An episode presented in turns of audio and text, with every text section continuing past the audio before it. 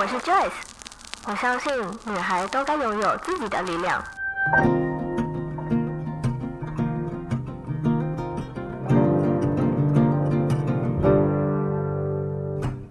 分享让我们彼此之间不再疏远，不管是财务或身心灵成长，身为女孩的我们都该拥有精彩的人生。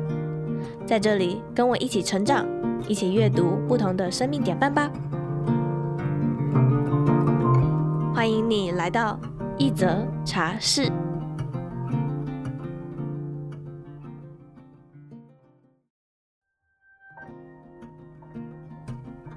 前几年是 YouTube 非常兴盛的时期，当时每人都想要成为 YouTuber。在这片看似蓝海的市场，你还会想要进到 YouTube 里面吗？今天 Joyce 邀请到了我的 YouTuber 朋友 Michelle。来和我们分享他从拥有正职工作到成为全职登山型的 YouTuber 心路历程，以及又该如何在这片蓝海中找到自己的差异化呢？老样子，我还是要先为这一则故事下一段注解。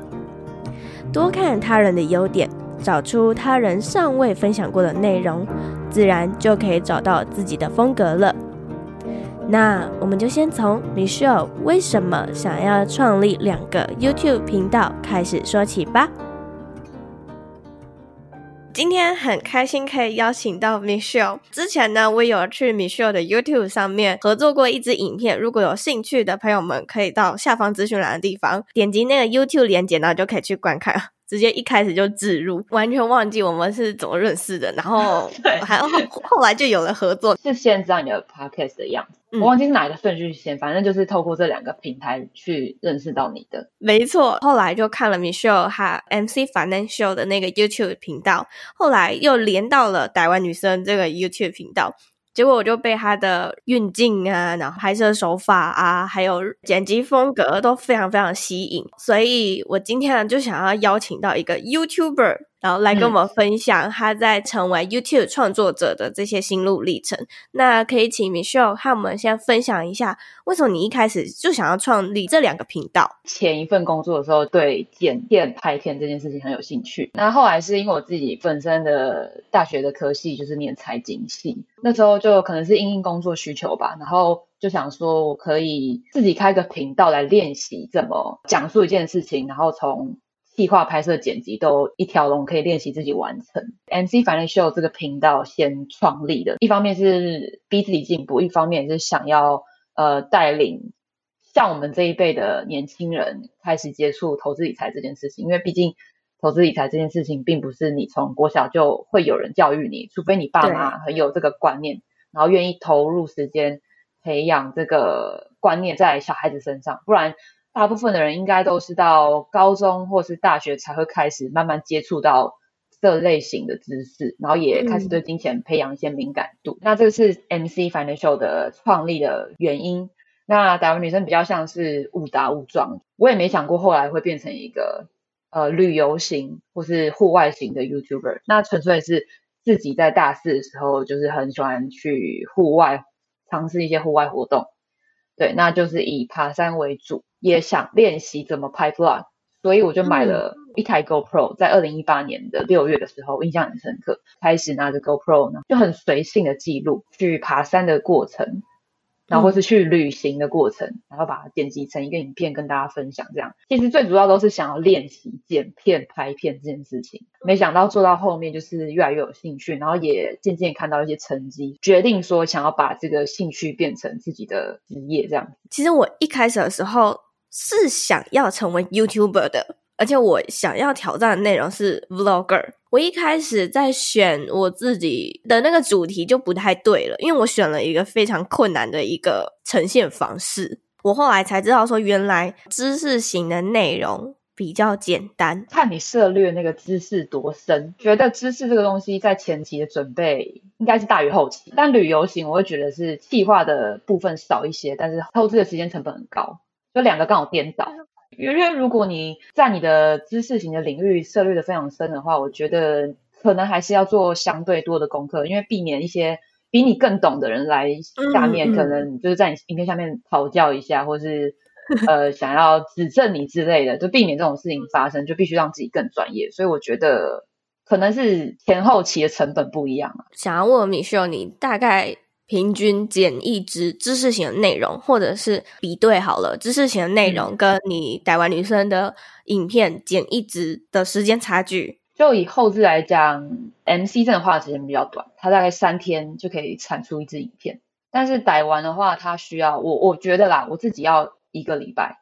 但我知道很多人做旅游型可以不用到我这么久，但是我可能是属于对剪辑比较要求的人，嗯、所以我会花相对别人多的时间。当然产出也会比较慢，质感就会稍微提升一些。所以我觉得就是看个人怎么取舍在后置这方面。那我自己在看你台湾女生的影片的时候啊，我发现你也是一个很会说故事的人呢。就是真的吗？你会，嗯，真的，你每一支影片，你感觉都会像是有一个故事线的。我们不是端看你的那些很厉害的风景，或者是。呃，你的运镜那些的，你会带一点故事进去，或者是带你今天的想要传达的东西给我们，我可以很深刻、很深刻的感受到。也想要问问，就是你在制作一支台湾女生影片的时候，你就已经想好说你要讲这一段故事吗？其实不是已经先想好，通常都是你回来之后才会有感受嘛。那那个是很刻骨铭心的，啊、对。我是比较偏后期制作的人，所以我可能前期计划的时候真的很单纯，就是哦，我要去这个地方，那这个地方会有哪些路线，地形怎么样，气温怎么样？其实我就只是对这个行程有一个基础的认知，但是所有的故事呢，都是在事后去做补充的。对，然后我尽量把这整支影片看起来是我可以完整的去交代我所经历到的一切，然后让它有一个起承转合。对，就是起承转合，我想到了，没错。对，起承转合应该算是跟写文章一样吧。嗯、你在写文章的时候，也希望可以呈现一个起承转合，然后有高潮迭起，嗯、让观众可以随着你的影片把他们的情绪去牵动，就不会说、嗯、哦，我只是在看一个很平的文章，或是没有什么情绪起伏的一支影片，或是你在听一个没有情绪起伏的一首歌，那自然而然大家可能会停留在影片的时间就会变短。因为故事这种东西，我觉得是多数人喜欢听的。那如果说我可以把自己的故事说出来跟大家分享，那就间接变成是一种差异化，而不会纯粹只是一个旅游景点或是登山百岳的介绍。说穿了，网络上只要一 Google，很多部落客都可以完整的整理出来。所以我们就必须加入自己的一些特色进去。那对我来说，故事就是我的诠释方式。怎么样判断自己这部影片有没有成功？其实看。底下留言就知道了。当观众给你一些 feedback，然后那些 feedback 是觉得是很好的时候，那你就知道你这支影片的灵魂是有放进去的。那你就可以用同样的 SOP 把它放在下一支影片，然后继续继续产出这样子。那渐渐的，这就变成你的自己的风格了。嗯，所以这也是你在经营台湾女生的时候，你所说的差异化吗？对，没错，不一定是要像我一样做说故事的人，你也可以创造别的差异化。那这个差异化当然也不是说哦，你一进去这个 YouTube，你马上两三支影片就找到。你可能也许是做到第十部影片的时候，你可能才哎哦，这是我喜欢的诠释方式，然后观众又能有共鸣，那你可能就找到自己的差异化，你就做下去。这个差异化真的不是说有就有的，这是可能是某一天你突然蹦出来的。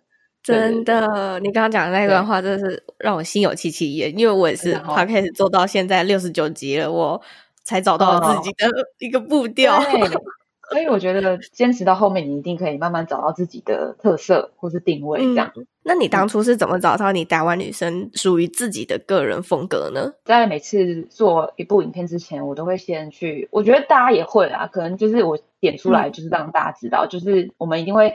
先去找这个主题有谁做过嘛？其他 YouTuber 有没有做过？嗯、那他们有做过的，他们各自的诠释方式又是怎么样？比如说，哎，登山百岳行程，哇，光是玉山就超多人拍的，那我们怎么拍的跟别人不一样？这就是一个关键。因为我这种是旅游类型，就会很吃重画面跟拍摄的呈现，所以变成说，哦，我知道大家都这样呈现，那好，我去想一个有没有台湾的 YouTuber 还没呈现过的，那我可能会去看国外的 YouTuber、嗯、他们如何拍。旅游类型的 vlog，或是比较偏大自然类型，他们是怎么去拍摄的，或是运镜，或是他们怎么去传达到他们所看到的一切。其实我觉得创作就有点像是先从模仿开始，大量的去收集别人的优点，最后转译成自己的风格。除了大量收集他们的优点之外，也要去看看他的缺点，然后进而转为自己的优点。这也可以是一个他们的优缺点，都可以是我们借鉴的方式。比如说，哎，这支影片的缺点，它的对比太高啊，或是它的光根本就没有调好。那我们知道说，哦，这支影片我们可能看的就不会是我们想要呈现的方式，那我们就不要犯同样的错误。渐渐的，我们已经会变成一种习惯，就是哦，这些错误基本你已经内化了，就是不会犯。所以去看别人的优点啊，大于去找别人的缺点。广泛的去看别人的作品。然后，其实你渐渐的会知道别人的优点是什么的时候，你就可以把它去融入自己的影片中。那当然不要百分之百去照抄别人的拍摄或是剪辑的手法因为这样就会构成一种好像在抄袭的边缘感觉对对对对对。对对然后容易被别人被被别人说话如果是他是眼尖的网友他也看过很多大量的作品集他就是要来挑战你的话他可能会点这个 通常那些会点出你毛病的人，他可能没有比你强，因为真的比你强的人，他不会去刻意去留言，然后点出你的问题来，因为他有更强的对手在前面。所以真的比你强的人不会刻意去酸你啦，或者是挑你的毛病。我觉得，对，这题外话。那或者是说，啊，那你这个主题本来就很热门，可是你还是很想做，那就是我刚刚讲的，去努力的去思考，说大家还没有用过的方式来诠释它。八成的人都这样拍，那你就去往那八成不会去用的方式来拍。创作者的工作就是烧脑，就是烧脑，就是思考。对，你不可能就是不动脑的，你就一直拍每一部影片嘛，一定都是在企划的时候花很多时间的，才会有那种流量比较好的影片出来。不然没有差异性，真的没有必要让人家来去看你的影片。就跟你开一间店，你的端出来的菜都跟其他店家一样，那他们当然不会去你店里面消费这样子。哦，好有道理哦，这句话。嗯，对啊，嗯嗯嗯，先从有，再求好，再求更好的这个过程。对对对，没错，就是先先做才可以有进步的空间嘛，没做就什么都没有。真的，就像你要我现在去听我第一支 podcast，我真是不敢点下去。大家都有过去，没错，就那个黑历史，就我们 move move on，不要往回看。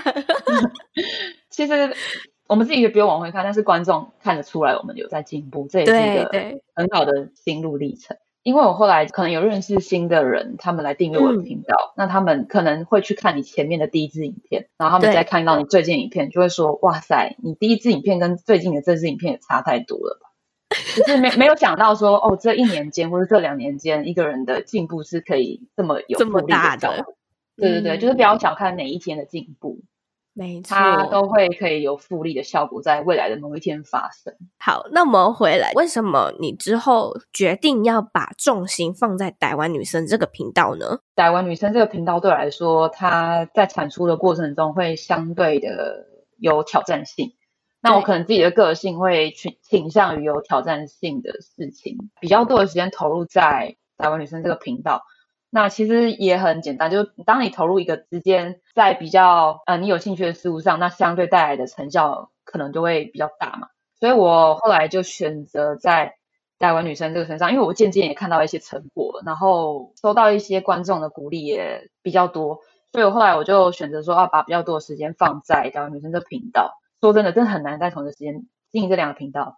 但是我就选择让一边的比重减少，但是我还是有持续在接触，至少不要是呃完全放掉嘛。MC 比较像是一个我持续吸收，但是产出变慢的一个地方了。你平均一支台湾女生的 Vlog，你需要花很长很长的时间来，不管是企划、录制或者是后制，那你每一次出动的时候都需要准备这么多的装备。然后又是女生，你要怎么让你的家人放心，让你这样一直支持你去产出每一支影片呢？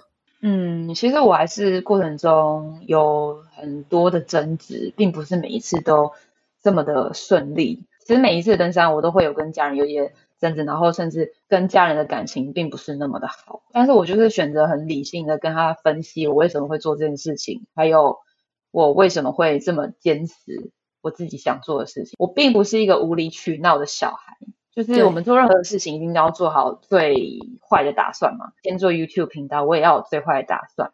那我今天出去一趟旅程，那这趟旅程会有哪些风险性，我也必须事先做好功课。其实家人不外乎为什么会反对，就是觉得说，哎，登山就是有一个风险，他好像很容易把自己暴露在风险底下，然后可能会有多一些意外发生。我觉得，呃，与其去完全避免这个风险发生，应该更要去学习如何降低这个风险。做任何事都会都会有风险啊，不是只有去登山，你连踏出这个家门都有机会遇到车祸，你在家里都可能会遇到 地震，只是我们不知道什么时候会发生而已嘛。对，那这些风险是不能掌控的，那我们为什么不去学如何降低这个风险？因为这就是可以控制的地方。嗯、对，所以我觉得这是我每次都必须去跟我爸妈做长期沟通的一个功课。算是彼此互相的学习吧，因为他们有他们担心的点，我也有我坚持的点，那我们就是在这之间找到平衡。我觉得家人就是很矛盾，他们很很反对你这件事情，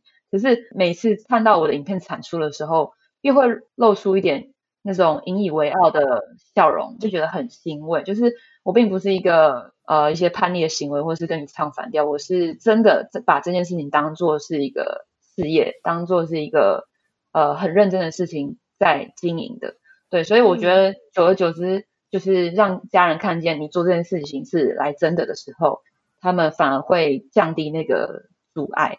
也许一开始他们不是那么认同，只要你够去坚持，然后认为自己在做对的事情，然后并且让他们放心，你可以照顾好自己。嗯、对，那我觉得优大于劣啦，因为他们真的是看到你的成长了。像比如说你现在。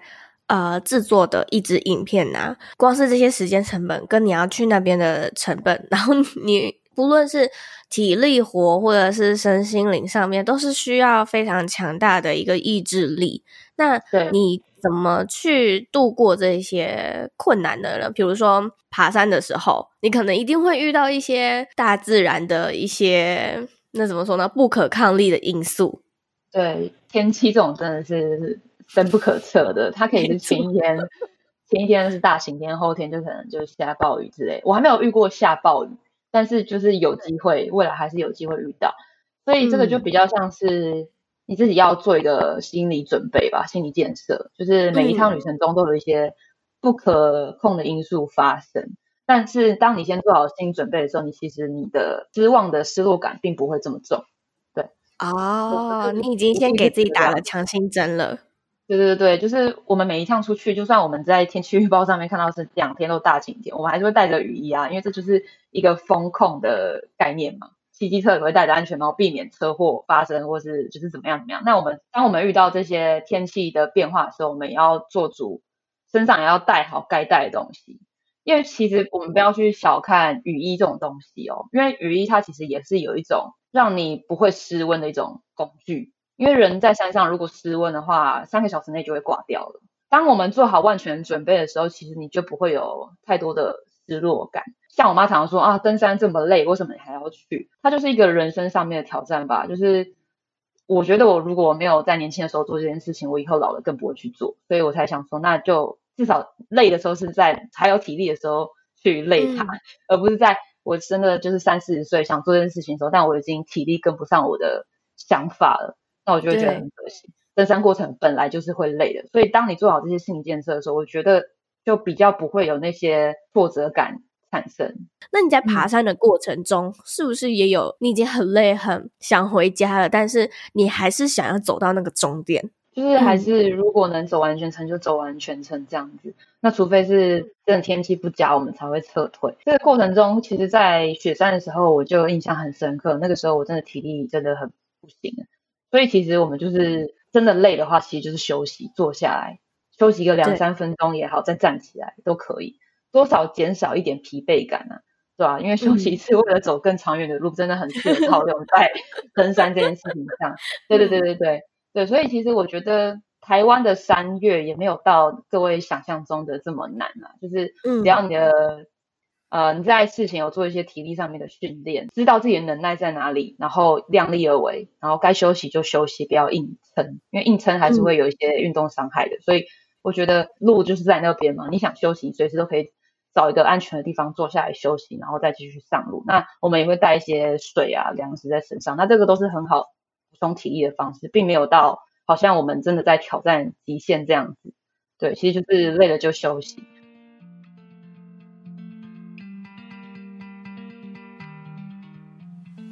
一小段广告时间，你也想要建立自己的 Podcast 节目吗？Joyce 有一堂 Podcast 养成班线上课程，教你初期如何定位自己的音频内容，以及设计出属于自己的音频讲稿。再来，我也会教你如何使用免费的剪辑软体，剪辑属于自己的 Podcast 节目，并且上架到 Apple Podcast 及各大平台上。最后，我也会教你如何利用社群平台行销自己的 Podcast 节目，让你开始经营属于你自己的粉丝群。而这套课程也正在更新当中，趁着更新完涨价前，赶快加入课程吧！你只要在下方资讯栏的地方点击免费课程链接，就可以开始上课喽。期待在课程里面见到你。那我们就回到节目里面吧。爬山的这个过程当中，是不是同时也训练你在创作时遇到一些困难呐、啊，或者是遇到一些挫折的时候，可以更清楚的知道自己什么时候该休息，或是该怎么去克服他们呢？对对对，我觉得对我来说，每一个不一定是登山，就是每一次创作影片的过程都是在学习嘛，都会有经验。嗯，你会知道下一部影片怎么做会更好。这不管是在哪一个领域都一样，都是你越做一定会越有经验。犯错的机会会减少，突破你自己的机会又更多了。因为每一次真的都是避开错误，然后想办法加入新的元素进来的一个过程，所以才会有这些影片，就是让观众看得出来说，哎，你每一次影片都有在进步，或者是你可以给自己一个小小的要求，你下一支影片就要多学会一个东西，就一个东西就好了。那你的每一支影片就会开始累积起来，你越来越多的技能。因为光剪片就有很多学问在里面嘛。哦，你有越来越多招可以套用在一支影片里面。那最后呢，它就会是一个接近你心中理想的样子，甚至别人会对你的作品刮目相看，然后也会想要请教你怎么做。我觉得其实就是当你在一个领域里面投入的时间越来越久，你就会成为那个领域里面的专家了。那你刚刚有提到说你之前是有一份正职工作，但是你现在成为了一个全职的 YouTuber，在这个过程或者是转换当中。多少一定也会有遇到一些挫折。那你一开始的时候，或者是你现在还有遇到这些挫折吗？是怎么去克服他们的呢？其实这个挫折还真的是一直都在。直接的讲法就是说，哎，我们到底怎么把生活的开销跟你赚进来的收入取得一个平衡？我觉得，我觉得一开始你就像你开一间店，你很难在一两个月内就大赚吧，或是打平，可能都需要一年两年的时间。开一间饮料店也是，有些人可能两年才回本。那我觉得说，人家开饮料店做一个生意，都可能要花两年的时间才会打平。那我们这种 YouTuber，虽然说门槛进入的门槛低，但可能也需要花两到三年的时间去耕耘，才会慢慢看见成果。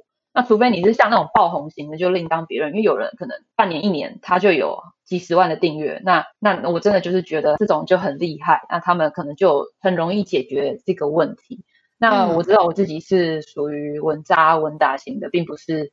一飞冲天型的创作者，所以我自己就是想办法去创造更多的开源的机会，不可能只有靠 YouTube 一个频道再去支撑我的收入，所以我同时还必须要接案，或者是我持续做股票投资这方面的精进，这都会是我未来收入的来源。也许现在不稳定啊，但是我就是有点像是我在开拓，把这些管道变得稳定，然后让它可以去 cover。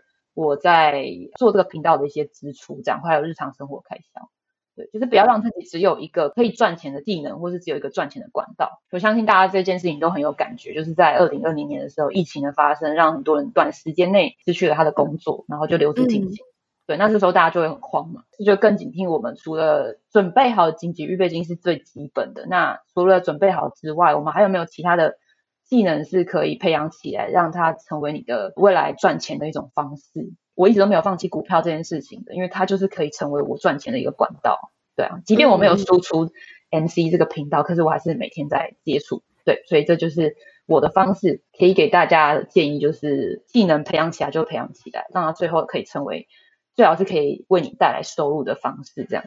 我后来也发现，因为像 Podcast，它其实没有一个实质跟立即性的收入模式跟获利模式，嗯、所以我后来也发现说，身为一个创作者，真的会需要你去开发很多个收入管道。对对对对，你没有办法只单靠一两个收入就可以养活自己，而是你要不断的去开发各式各样的获利模式。最低最低好了，可能就是打平你自己的收支平衡。对，没错没错。这样的话，也想要再问问 Michelle 说，现在 YouTube 它最主要的获利模式大概有哪些呢？YouTube 就是最简单，就是广告收益，那跟业配收益是最大宗的。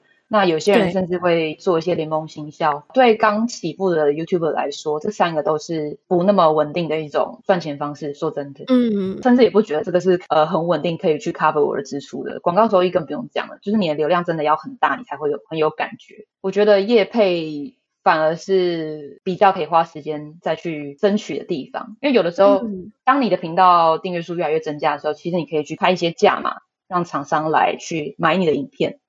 然后或者是你真的很想要接到这个厂商的业配，你也可以主动出击，就比如说就写信告诉他说，为什么我今天想要跟你合作，还有你的计划是什么。其实有一些厂商是会愿意跟小型的创作者合作，只要你提出够完整的计划，以及你的报价是合理的，嗯、那他们其实是愿意接受去买单你的影片的，把自己当成是一个业务，把自己推广出去，然后让别人看到你优势在哪里，嗯、就不会说你好像都在等客人上门。其实你也可以是去主动出击，然后为自己自己去创造一些机会的。自己要很明确知道你自己是一个品牌，你就必须要把自己推广出去，不要都在待在家里等客人上门这样子，这样这样真的会错失蛮多的机会的。对，当你可能缺一些业配的机会的时候，你反而这时候可以去好好思考说，哎，那接下来我希望自己可以跟什么样的厂商合作？那我现在有这个能力去跟他合作吗？嗯、就是都可以去思考一下。那如果没有能力，那就是继续。精进自己嘛，把自己的影片，呃，也许是订阅数，也许是流量做起来，有一些数字的话，就比较好去成为谈判的筹码。当我们自己不够好的时候，那真的没办法，就必须先把自己做好啊。如果被厂商拒绝也没关系啊，反正我们彼此都没有损失，就是你至少有发这个信去询问他，那没有问就，就有问有机会，对，有问有机会，就跟应征一样，应征一份工作的感觉。对对对对对对。哦，然后还有一个，嗯。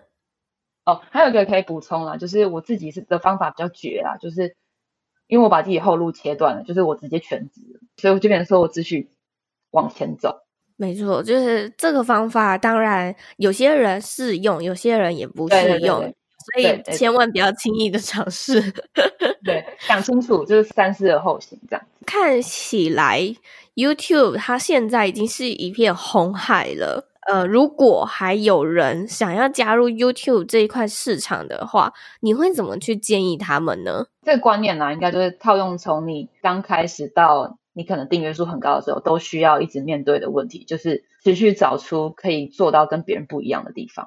他不会说，你今天一百万订阅，你今天是百万 YouTuber，你就可以停止做这件事情。百万 YouTuber 也是很烧脑，在想，哎，有什么企划是台湾 YouTuber 还没做过，或是国外 YouTuber 没做过的的主题，或是诠释方式，就去找。对，那你就说，啊，我就找不到啊，那就是继续找啊，那怎么办？对，我的方法就是这样子啊，你找不到，但是你至少先做出个东西来，那再去慢慢改进，都比你找不到直接放弃来的好。嗯，对，真的。对，对，对。你如果一进来，然后可能做一年、一年、两年，还是没看到什么起色的时候，那可能就是你的主题有很大的问题，就是你是不是都一直在跟别人做重复的主题，或是一直没有做出特色来？特色很重要，你你不用是要做到百万订阅，或是好几十万订阅，你可能在呃前期，也许你做到三四万订阅，你就可以慢慢找到自己的特色在哪里了。对，就不用把自己好像非得要做到很远大啊、要跟台湾百万 YouTuber 同样的水准。你两三万订阅，你就可以有一点成绩，然后你就可以找到自己的风格了。因为我现在就是知道我自己的风格在哪里，只是我还在学习怎么让自己更突破这样子。不管做哪个平台都是啊，持续投入这个市场里面，那真的就是你要持续的增广见闻，不要像井底之蛙一样只做自己的频道，但是都没有去看别人怎么做，那就会呃很可惜啊这样子。之前有看一本书，是斜杠青年实践版，它里面就有讲到一个概念是，没有任何一件事情是没办法解决的。你不是一开始看到这件事情，你觉得你没办法做，你就放弃了，而是你应该要去尝试什么样的方式可以去解决，跟什么样的办法可以去解决。所以他想要告诉大家，就是不要那么轻易的就说我没办法，因为你只要说出我没办法，你就真的没办法。没错，真的，因为你已经先自己否定自己了。对对对对，那别人怎么可能会认同你呢？送给大家，就不要再说没办法了，一定有办法的，只是你还没有找到而已。对对对，就要回到另外一个问题是，像我们在做创作者啊，因为呃前阵子我有跟一个创作者的经纪人接洽，然后他就问我说：“你做这个 podcast 会有什么样的商业用途吗？”然后我就说：“嗯，不会，我的 podcast 从来没有任何的商业用途。”然后他就说：“那你这样的话，你要怎么收入呢？”然后我就说。就是热情，嗯，嗯，嗯，Podcast 这个东西虽然没有办法对我带来实质上面的收入，但这是我想做，而且只是想要继继续做下去，跟做的更好的一件事业吧。所以想问问米秀说，嗯、以你来说的话，就是 YouTube 是你的一个梦想，但是我们要怎么在梦想跟现实中得到取舍，或者是达到平衡呢？因为我对这件事情，就像你说的，你 Podcast 这件事情是很有热情的，所以你可以做到现在六十九集。那我也是一样，我对拍摄剪辑这件事情很有兴趣，所以我也是靠热情走过来的。因为如果第一关热情没有过的话，就真的没有后续的影片了。可能一开始的动机就错了，就是动机可能就是我想要赚钱。那可是当我们有热情在做这件事情的时候，我们一开始不是先求。哦，我要再从这个平台上面赚钱。我是我对这件事情有热情，而且每次做这件事情之后都很开心，又能获得成就感。那这时候就会，即便我没有在这部影片或是每一支影片获得很实质上的收益，但是我还是愿意做下去。那代表说我们这个热情是足够的，可以呃继续创作。我真的觉得做自媒体的话，一定是呃热情优先。当热情足够的话，你就可以去谈你要怎么靠这个热情来去赚钱。对，那我自己是很了解我自己对于这件事情的坚持的点在哪里，所以我才会决定要全心全意的做这件事情。怎么跟现实取得平衡？就是刚刚提到的，我我们持续要去思考自己有哪些专业技能是可以为自己带来收入的，然后持续开源这样子，从员工的思维切换到老板的思维，这是一个很必要的一个转换啦。像刚刚米秀有提到，就是可能没有办法立刻的得到获利模式。你刚刚有提到一个很重要的是，你如果要做这件事情，然后你一开始就想要从中得到获利，或者是很明确的，你就是做这件事情就是要赚钱的话，通常这个都不会成功。对，没错，没错。我觉得这跟我在做股票的逻辑还蛮像，就是如果你嗯进来买股票，一心就想赚钱，你还真的赚不到钱呢。对耶，你太想赚钱了。对，那反而是一心想要成为赢家的人。我说的是这个关关键字哦，成为赢家跟只想赚钱，这、嗯、是天差地别的，思维逻辑就差很多。所以我觉得就是我们的出发点必须很清楚，知道你来做这件事情的原因是什么。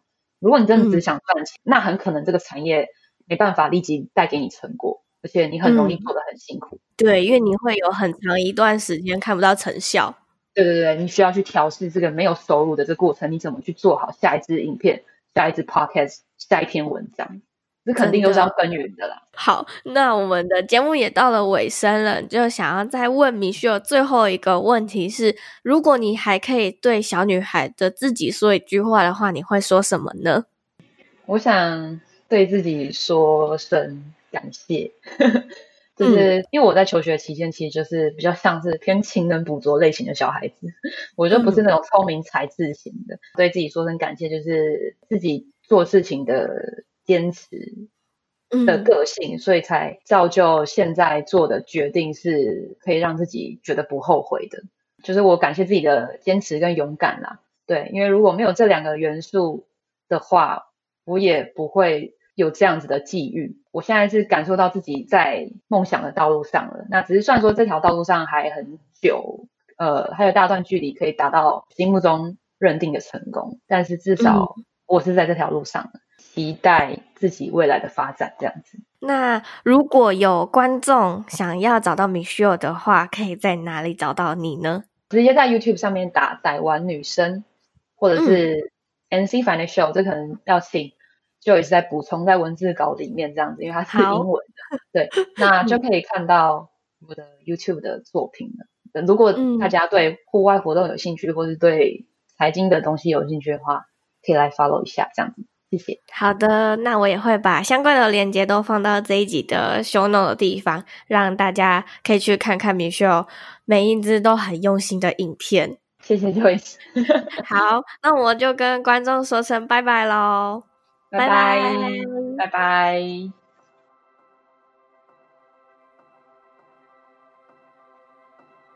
听完今天的故事，我想为你做点重点整理。米歇尔其实在之前是拥有一份正职工作的，而因为他实在是太喜欢剪辑影片了，所以决定利用业余的时间开始建立自己的 YouTube 频道。当初只是想要练习自己的剪辑技巧、运镜，以及从企划到执行到最后上架的整个过程。结果误打误撞成为了一位登山型的 YouTuber。但在这过程中，其实他也遇到了许多的挫折与困难。例如，他每一次出动都需要花费非常多的时间与精力，才可以产出一支我们现在能够看到非常有质感的 YouTube 影片。他也提到，登山型 YouTuber 其实是一件非常危险的。就像我们出门骑机车会戴安全帽一样，他也会在出发之前做好万全的准备。而在这 YouTube 的蓝海中，该如何去找出自己的差异化呢？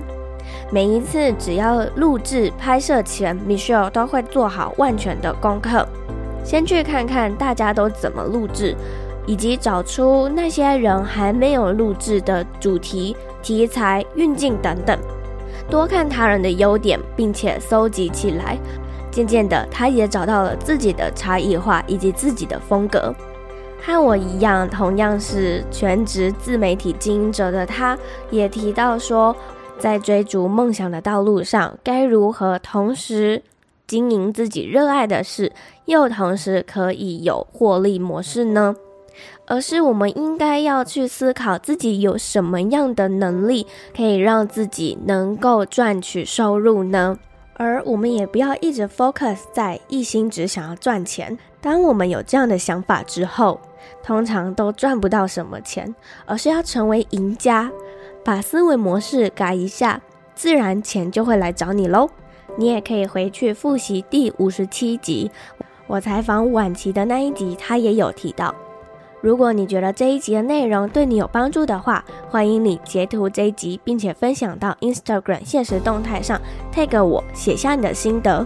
我的 IG 账号是 J O Y C E H S H 点 C O，或者你也可以帮我们到 Apple Podcast 上面打星评分，并且留言写下你想要 Joyce 分享更多什么样的内容。如果你想用行动支持我的话，也欢迎你可以在资讯栏的地方点击赞助连结，支持我持续在这里每周三早上八点为你讲一则好故事。那我们就下周三再见喽，拜拜。